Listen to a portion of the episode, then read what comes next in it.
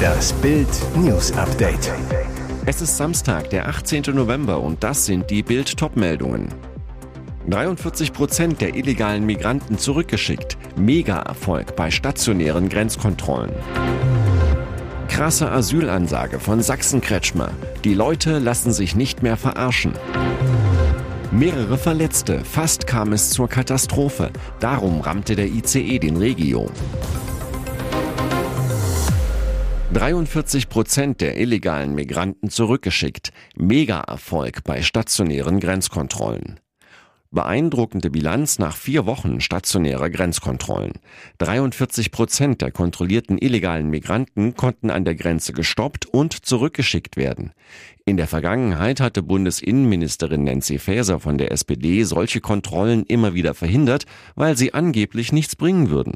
Jetzt sagt sie, Unsere Bündel an smarten Kontrollen wirken. Wir werden den starken Einsatz der Bundespolizei mit stationären und mobilen Kontrollen an unseren Grenzen daher weiter fortsetzen, um die irreguläre Migration einzudämmen. Am frühen Abend des 16. Oktober wurden an den Landgrenzen zu Polen, Tschechien und der Schweiz bei der Europäischen Kommission notifizierte Binnengrenzkontrollen eingeführt. Zeitgleich wurden auch die vorübergehenden stationären Kontrollen an der Landgrenze zu Österreich erneut notifiziert. Bundespolizisten können seitdem also endlich wirklich kontrollieren, wer nach Deutschland einreisen will. Mehr Infos und Hintergründe lesen Sie auf Bild.de. Krasse Asylansage von Sachsen-Kretschmer. Die Leute lassen sich nicht mehr verarschen. Chemnitz. Sachsens CDU rückt vor der Landtagswahl 2024 zusammen. Beim Landesparteitag gaben die Christdemokraten ihrem Chef einen deutlichen Vertrauensvorschuss. 193 der 216 Delegierten wählten Ministerpräsident Michael Kretschmer erneut zum Parteivorsitzenden. Das sind 89,3 Prozent, 14 mehr als vor zwei Jahren. Wir brauchen wieder mehr, was ein Volk, ein Land unter anderem ausmacht. Und da geht es auch um Liebe, sagte Kretschmer an seiner Rede zum Auftakt des Konvents. Die CDU gehe zudem mit großem Selbstbewusstsein in die Zukunft. Wir haben das Land aufgebaut, wir wissen, wie es geht, sagte Kretschmer mit Blick auf die Landtags- und Kommunalwahlen im kommenden Jahr. Das Gerede über Brandmauern, so Kretschmer, bringe im Übrigen nichts. Erst wenn die Probleme gelöst werden, werde sich auch diese rechtsextreme AfD auflösen. Das sei wie bei der DVU, den Republikanern oder der NPD. Kretschmer forderte erneut eine Kehrtwende und eine Obergrenze bei der Migration. Auf die Asylpolitik der Bundesregierung bezogen rief er in den Saal, die Leute lassen sich nicht mehr verarschen, denn ansonsten wird das hier ein schlimmes Ende nehmen. Mehr Infos lesen Sie auf Bild.de. Mehrere Verletzte, fast kam es zur Katastrophe. Darum rammte der ICE den Regio. Reichertshausen, Bayern. Beim Zugunfall in Reichertshausen ist die Bahn offenbar haarscharf an einer Katastrophe vorbeigeschrammt. Am Nachmittag war es laut Polizei zu einem seitlichen Kontakt zwischen einem Regiozug und einem ICE gekommen. Bild erfuhr aus Polizeikreisen, wie viel Glück die Reisenden hatten. Ein Beamter vor Ort, das war eine arschknappe Nummer. Im selben Moment, in dem der ICE aus Ingolstadt den Regionalexpress streifte, kam ein ICE aus München. Beide ICE sind mit hoher Geschwindigkeit im Bahnhofsbereich unterwegs gewesen. Bei einer Kollision schaukelt sich der ICE auf, schildert der Polizist die Situation. Wenn er dann den anderen ICE gestreift hätte, wäre es zur Katastrophe gekommen. Am ICE zeichnete sich nach dem Unfall ein etwa 25 Meter langer Kratzer an einem Waggon ab. Wie es zu der Störung kommen konnte, ist unklar. Offenbar muss es eine Störung bei der als Flankenschutz dienenden Weiche am Bahnhof gegeben haben. Sie soll eigentlich verhindern, dass ein einfahrender Zug einem anderen in die Seite fährt. Gesteuert wurde die betreffende Weiche vom Stellwerk in Reichertshausen. Dort muss überprüft werden, ob der Fahrdienstleiter unaufmerksam war oder der Lokführer über die Weiche hinausgerutscht ist. Eine mögliche Ursache könnte auch Glätte oder Laub gewesen sein. Anna starb beim Konzert von Taylor Swift. Jetzt sprechen Vater und Freundin des toten Fans. Nach der Tragödie beim Konzert von Taylor Swift sprechen die Angehörigen des 23-jährigen Fans.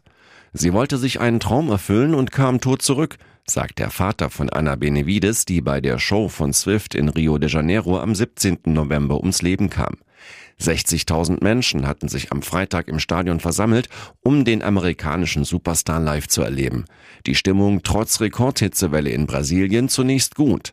Alle waren elektrisiert von Taylor Swift.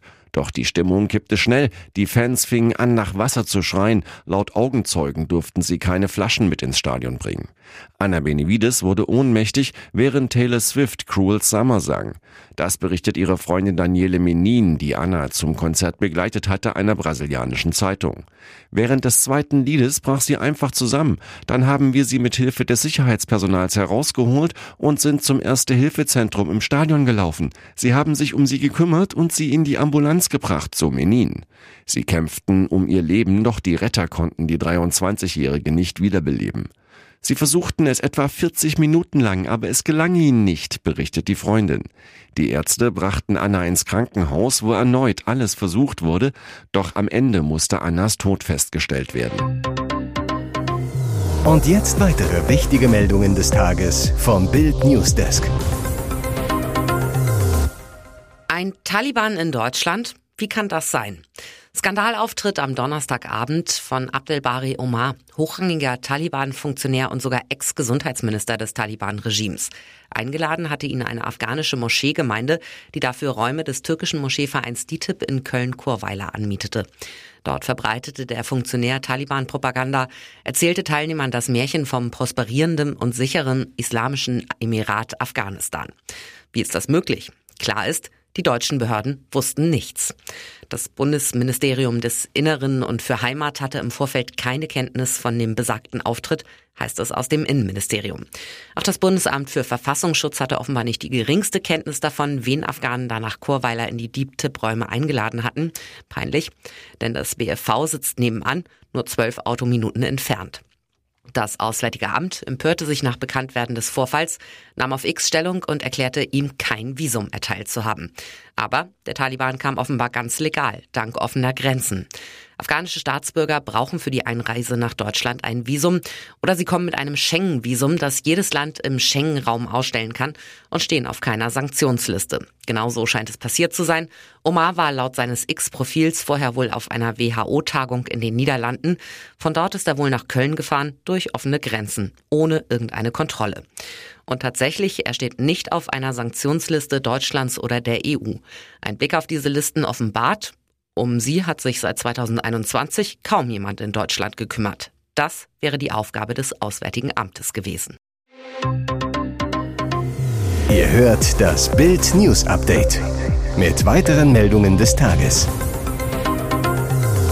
Das Haushaltschaos der Ampel wird immer größer und immer fieser. Jetzt droht Millionen Deutschen der ganz große Heizungsschock. Der Bundestag beschloss am Freitag zwar ein Gesetz zur Wärmeplanung der Kommunen. Ziel, Städte und Gemeinden sollen eigene klimafreundliche Fernwärme planen können. Erst danach soll Habecks Heizhammer zuschlagen, die Wärmepumpenpflicht. Die Wärmeplanung der Kommunen galt stets als Hürde und Voraussetzung für den Zwang zur Wärmepumpe. Doch jetzt kommt raus, wegen des 60 Milliarden Haushaltslochs steht der Bundeszuschuss für die Fernwärmeplanung der Kommunen auf der Kippe. Denn Habecks Heizhammer, das Gebäudeenergiegesetz, hat von Finanzminister Christian Lindner eine Finanzierungsgarantie bekommen. Daran wird trotz 60 Milliarden Loch nicht gespart. Anders dagegen die kommunale Wärmeplanung. Die fällt unter die von Lindner für den Klimafonds KTF verhängte vorläufige Haushaltssperre. Heißt, kein Geld für die Kommunen. Hintergrund, das Bundesverfassungsgericht hatte die Finanzierung des KTF-Klimafonds für grundgesetzwidrig erklärt.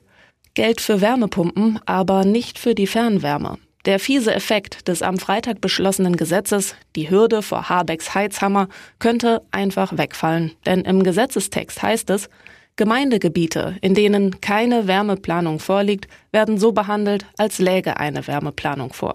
Heißt, Hürde weg, Heizhammer kommt, so oder so. Hier ist das Bild News Update. Und das ist heute auch noch hörenswert. Analyse des Zoff-Gipfels. Erdogans Zuckerbrot- und Peitschespiel mit Scholz. Es war ein diplomatischer Hochseilakt. Erdogan bei Scholz. Der Türkei-Präsident nutzte den Kurztrip für eine längliche Rede. Er begann mit übler Israel-Hetze und setzte Hamas-Geiseln mit Terroristen in israelischen Gefängnissen gleich. Er warf Israel vor, Gaza dem Erdboden gleichgemacht, angeblich 13.000 Palästinenser ermordet zu haben. Dazu Gotteshäuser, Gebetshäuser, Kirchen und auch Krankenhäuser zu zerbomben. Doch dann wechselte er ins diplomatische Fach. Er, Erdogan, der große Vermittler. Er habe schon vermittelt zwischen Ukraine und Russland im Getreidedeal. Er habe sich immer offen und klar gegen Antisemitismus ausgesprochen. Er sei Israel nichts schuldig in Sachen Holocaust. Scholz seinerseits spielte das Zuckerbrot und Peitsche Spiel munter mit, stellte zuallererst klar, dass Israel von Terroristen der Hamas angegriffen wurde, deshalb jedes Recht habe, sich zu verteidigen. Dies sei notwendig für eine langfristige Perspektive in der Region. Scholz, der Terror muss ein Ende finden. Aber Scholz bedankte sich auch schnurstracks für Erdogans Vermittlung im Ukraine-Getreidedeal. Sagte an, über Visaerleichterung für Türken zu sprechen. Das gleiche gelte für Handel und Wirtschaft. Und nun noch eine Werbung in eigener Sache. Sichere dir jetzt Bild Plus und Amazon Prime für nur 8,99 Euro im Monat dein Mix aus News, Shopping und Entertainment. Amazon bringt dir jetzt außerdem die UEFA Champions League, das Topspiel am Dienstag live bei Prime Video. Erfahre mehr unter bild.de slash prime. Es gelten die Angebotsbedingungen und AGB.